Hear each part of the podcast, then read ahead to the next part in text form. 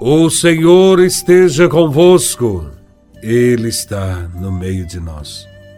Proclamação do Evangelho de Nosso Senhor Jesus Cristo, segundo São João, capítulo 6, versículos de 51 a 58. Glória a Vós, Senhor. Naquele tempo, disse Jesus às multidões dos judeus: Eu sou o pão vivo descido do céu. Quem comer deste pão viverá eternamente. E o pão que eu darei é a minha carne, dada para a vida do mundo. Os judeus discutiam entre si, dizendo: Como é que ele pode dar a sua carne a comer? Então Jesus disse: Em verdade, em verdade vos digo: se não comerdes a carne do filho do homem e não beberdes o seu sangue, não tereis a vida em vós. Quem come a minha carne e bebe o meu sangue, tem a vida eterna, e eu ressuscitarei no último dia, porque a minha carne é verdadeira comida, e o meu sangue, verdadeira bebida. Quem come a minha carne e bebe o meu sangue, permanece em mim e eu nele. Como o Pai que vive me enviou, e eu vivo por causa do Pai.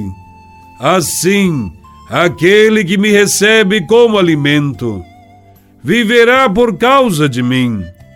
Este é o pão que desceu do céu. Não é como aquele que os vossos pais comeram.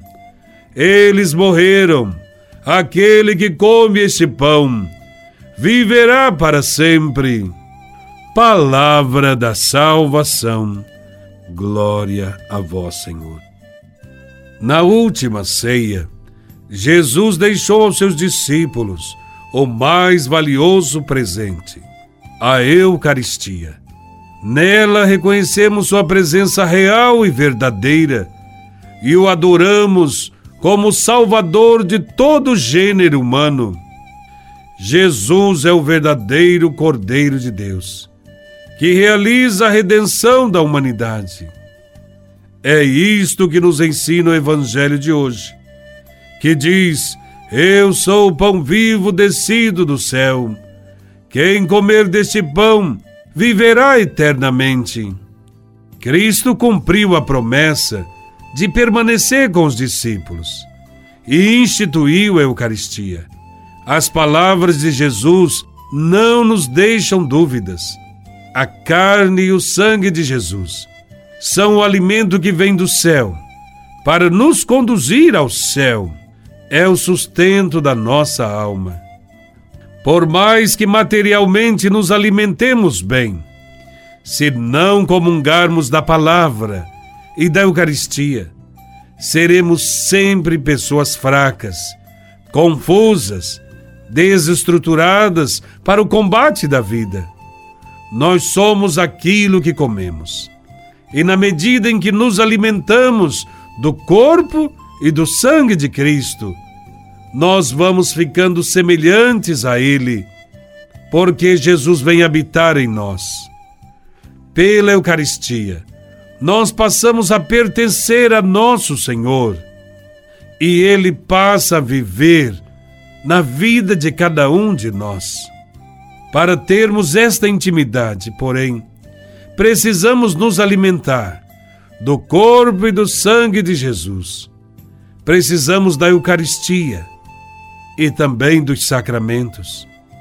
Se descuidarmos disso e se acreditarmos que somos tão fortes que podemos ser santos com nossas próprias forças, com certeza vamos fracassar sejamos humildes, simples e aproximemo-nos do altar para receber o alimento da Eucaristia. Esse maravilhoso presente que Deus nos deu para nos acompanhar durante a nossa peregrinação por esta vida. Quantas vezes nós procuramos saciar nossa fome de alegria, de amor e de paz e buscamos em lugares errados, quando poderíamos ser saciados pela Eucaristia, por Jesus Cristo. Ele é o único que dá vida em abundância. Com Ele, nunca mais teremos fome ou sede. Jesus não é só um alimento é também nossa melhor companhia. Deus está em todos os lugares, mas seu grande amor fez com que ficasse perto de nós, de modo especial, na Eucaristia. Já não é só um Deus que cuida para estar perto da sua criatura, ou um bom amigo que está ao nosso lado.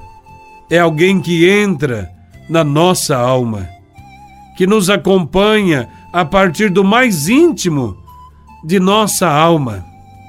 A Eucaristia constrói a Igreja, sinal da unidade de Deus, e permite-nos viver a comunhão com os irmãos.